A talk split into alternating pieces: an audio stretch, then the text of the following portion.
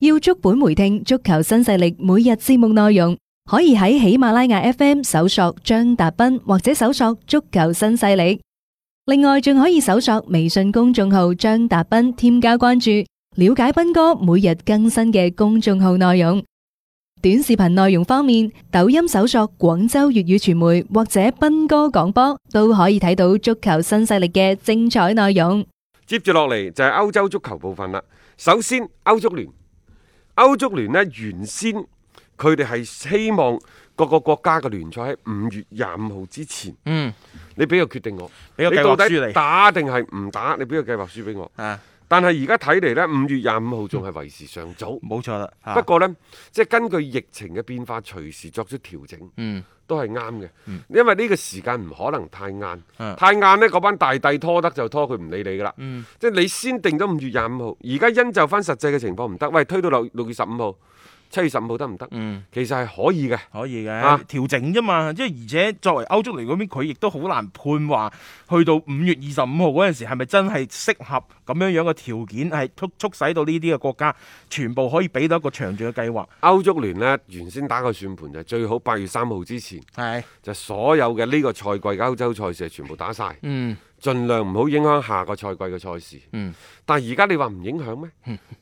難你法甲都起碼九月一號以後至打得，係啊都未必打到喎。仲有，我哋成日都講，喂，呢個所謂空場作戰已經唔係呢個賽季我哋要面對嘅事情嗯啊，分分鐘嚟緊嘅下個賽季都要空場啊。都係空場㗎。係啊，而且一路咁空場落去，甚至乎去到明年嘅嗰啲咩歐洲杯嗰啲，仲搞唔搞？你諗下，如果歐洲杯都空場，咪停咯。係咯，即係呢可能個會嗯其實好多嘢係只能夠係先推住嘅啫，再睇。嗱，曼城呢已經開始着手，即係同啲球迷傾嗰嗯個季票嘅退票問題。退票啊，退票啊，嚇！因為空場係梗㗎啦，即係而家英超球隊冇人話反對空場嘅。甚至乎呢，就就算下個賽季誒、呃重新俾佢入場，可能啊喺新年之前你都入唔到場睇係，又或者咁唔退都得。嗯，今年剩低嘅季票呢，去到二零二零年、二零二一年，二一年係咯，順延落去，信而落去再睇，一路順延到可以開翻嘅時候，你就補翻上去咯。即係其實向後延一年。呢個係一個方法嚟嘅，即係作為即係球迷嚟講，特別你嗰啲買咗貴票嘅球迷都係死忠 fans 嚟噶嘛。咁你有波睇嘅時候，咁我覺得佢哋願意去接受呢種方案。唔得嘅話，咁可能大家可以商談一個嘅退款等等嘅事宜咯。而家好多嘅俱樂部都係喺度進行係啊緊呢方面嘅工作。你曼城同皇馬嗰個第二回合嘅歐冠而家都話退票啦，誒點打啊？肯定係冇得打㗎啦，啊唔係肯定係冇得入場睇冇㗎得啦入。場睇㗎係嗯咪啦，係啊，即係你你諗下而家咁樣嘅環境，你你就算自己本國聯賽開翻都要咁多嘅規定，你如果涉及到歐戰嘅話，你要打嘅嗰個難度更加大啊！啊，講起英超呢，有幾樣嘢要補充嘅。首先呢，就係曼啊聯，曼聯呢，就話已經係同里昂嗰度傾掂咗，我都話佢有錢任性嘅啦。係但係而家出手係咪一個好嘅時機呢？嗯會唔會遲啲傾嘅時候更加平仲好呢？啲咧，係不過、嗯好嘅球員呢，你想遲啲傾，又或者人哋對方感受到唔感受唔到你嘅誠意呢，又唔一定嚟嘅喎。 啊，誒你話簽呢一個里昂嘅梅沙迪比 利，嗯，到底貴唔貴呢？因為六千一百萬英鎊。睇落去好似貴，貴咗啲啊，係嗯係嘛啊係？啊 但係呢，點解我呢個價錢係曼聯可以接受呢？因為佢哋嗯之前大概都係差唔多呢個價，五千八百五十萬，千般奴費南迪斯，嗯冇錯。即係一個心理接受嘅價位，就係我哋執翻嚟六千萬上下啲球員都係嗰啲唔錯好嘢嚟嘅。所以我就係話，可能有個即係食過翻尋味啊，佢覺得係好嘅。當時其實班奴費南迪斯過嚟之前，我相信質疑嘅聲音比而家更加多。嗱，如果係咁嘅話呢，即係嗰啲咩新組啊嗰啲，你基本上唔使諗。唔使諗啊，係啊嗯佢而家買多個，我都話相同類型嘅人，咩馬迪爾啊、拉舒福特啊，而家如果簽埋呢一個梅沙迪比利，嗯點解佢諗唔諗下恩加 路，又或者唔諗下呢一個嘅夏利卡呢阿利卡尼啊，恩加路而家呢就話：喂，申花呢就諗住敲腳骨。嗯你話佢敲腳骨又得，你話佢敲足鋼又得，因為呢，佢當初從屈福特過到長春亞泰嗰筆，我哋暫且放下不理。係從長春亞泰去到上海申花，嗯其實連人工連轉會費大概就兩兩千萬唔夠嘅，嗯千五六萬到啦。係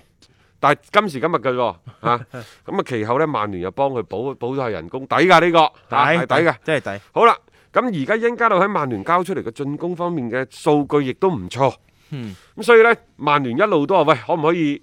繼續租借啊？嗯，啊，又或者係傾一個低啲嘅轉會費，我哋買斷佢啊！買斷佢啊咁樣。嚇然之後恩加路自己呢，都表示話希望嗯翻返去英超嗰度踢波。佢話：係哎呀，真係上海太遙遠啦，太遠啦係魔都雖好，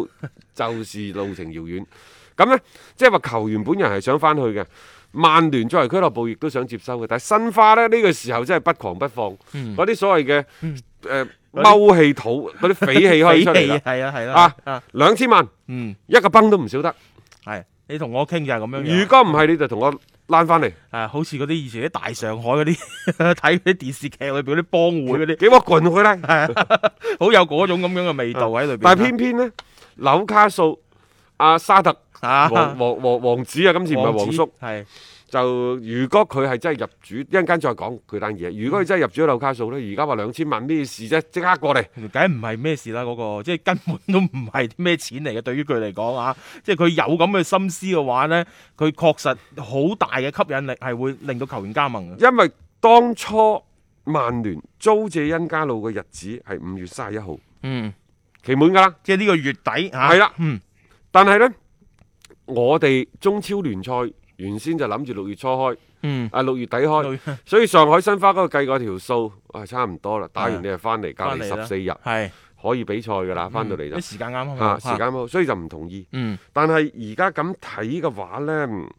就恩加路真係未必願意翻 嚟。球員佢自己上海申花亦都唔係一個鐵打嘅 主力，誒關鍵就係咁啊嘛，喺曼聯嘅表現同埋喺申花嘅表現，佢可以話係兩種情況，我唔可以話判若兩人，但係兩個效果真係唔同咯。佢喺曼聯嗰邊所即係得到嘅嗰、個呃即係認可啦，佢自己個人嘅一個表現啦，係要遠勝於佢上個賽季喺申花時候嘅嗰個表現嘅。咁所以佢自己亦都本人透露咗話想留翻喺曼聯嗰邊嘅話呢，咁呢個就即係大家睇下點樣樣去去即係角力啊啦，去唔知啦傾嘅啫嚇。其實呢，有時啲嘢呢，我哋唔係話空穴來風咁去估計。嗯，而家英格蘭嘅《泰晤士報》已經爆出嚟，即係話曼聯對大衛力基亞呢係兩個賽季嘅表現不滿啦。嗯就覺得如果係合適嘅報價呢，就會將佢放手清洗出去。嗯。我哋喺節目當中講過唔止一呢啲係有次蛛絲馬跡嘅，係真係唔止一次，係啊，唔止一次㗎因啦。為誒嚇、大衛利基亞最好嘅其實係前年嗯，或者係大前年。反正世界盃之前、我同你講係幾時？歐洲杯之前歐洲盃之前嚇，最好嘅呢，其實係雲高爾嗰陣時誒嗰、嗰段時間啦，段時間。啊我我感覺二零一八年嘅世界盃之後嘅迪基亞就已經嗰陣時昏昏欲睡嘅曼 聯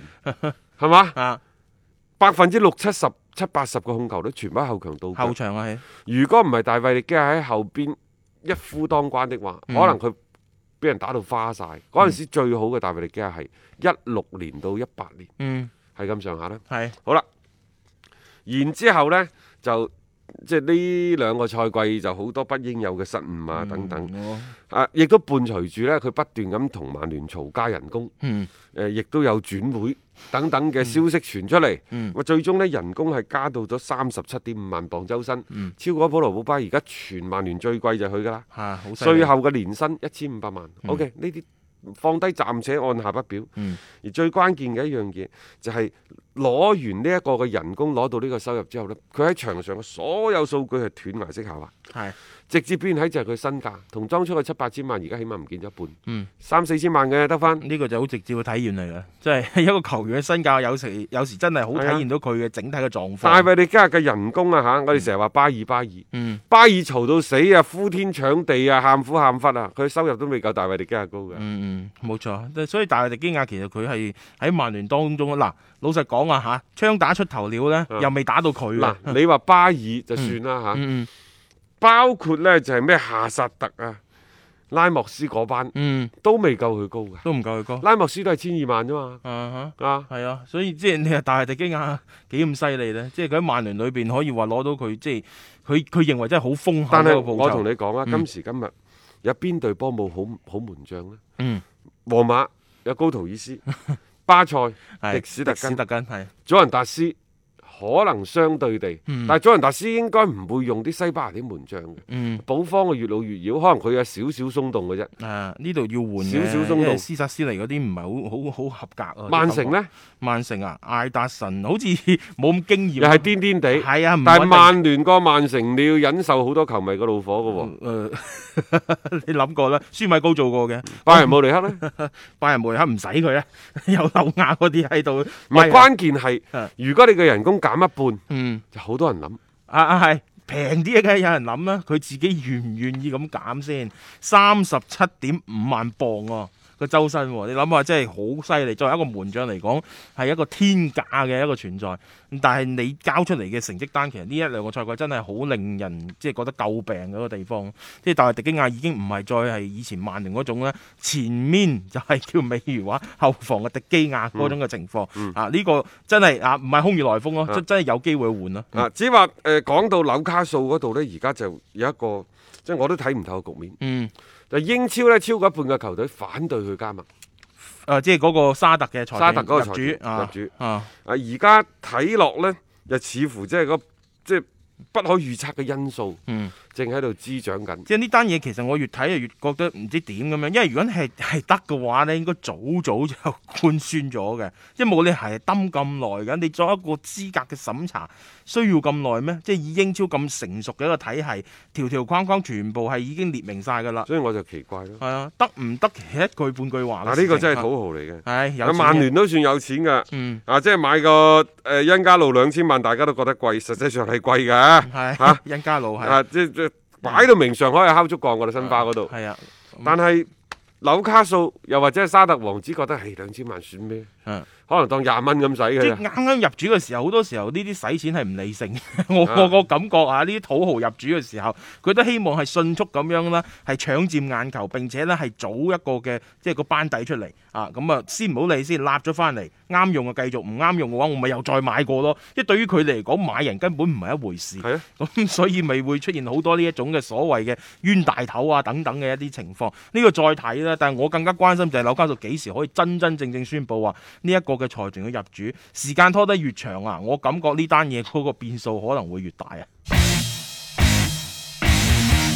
聽足球新勢力，晚晚有飯食。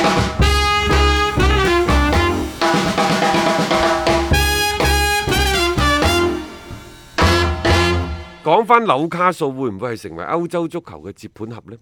英超啲球隊即係見到一個土豪嚟又分食、又搶蛋糕，唔一定個個制㗎。嗯但係如果沙特財團、皇室財團喎真係可以喺歐洲搞一兩隊波呢，全歐洲啲大會都歡迎嘅，因為終於有人接盤啦。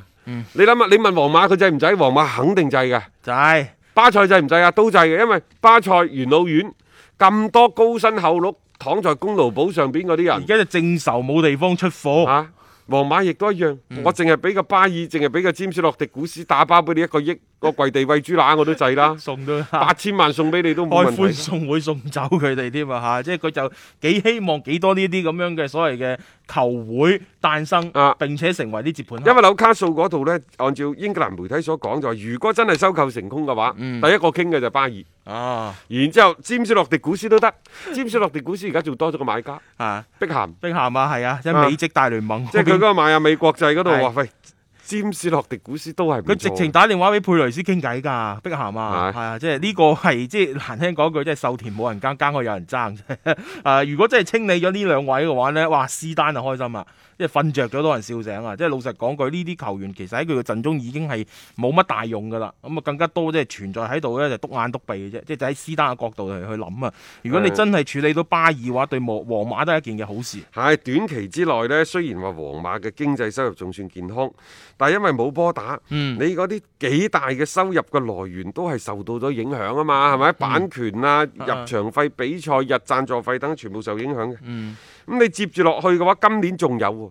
你往年嘅六七月份，你放完假之後，你都一展開一波搶錢之類喎，啊，嗰皇啲馬淘嗰啲金之類啊，淘金之北美啊、亞洲啊。冠軍杯啊等等，冇係咪晒㗎啦，今年冇晒㗎 啦。咁啊，所以呢，即係相關嘅收入清零嗰度啊，喐親都大幾千萬嘅。係然之後，所有嘅博物館啊、專賣店幾時重開喎、啊真係遙遙無期。好難講啊！呢啲真係而家所有嘅嘢都停晒喺度呢㗎。呢、呢個叫開源嗯揾錢啊，揾錢開唔到源，嗯但係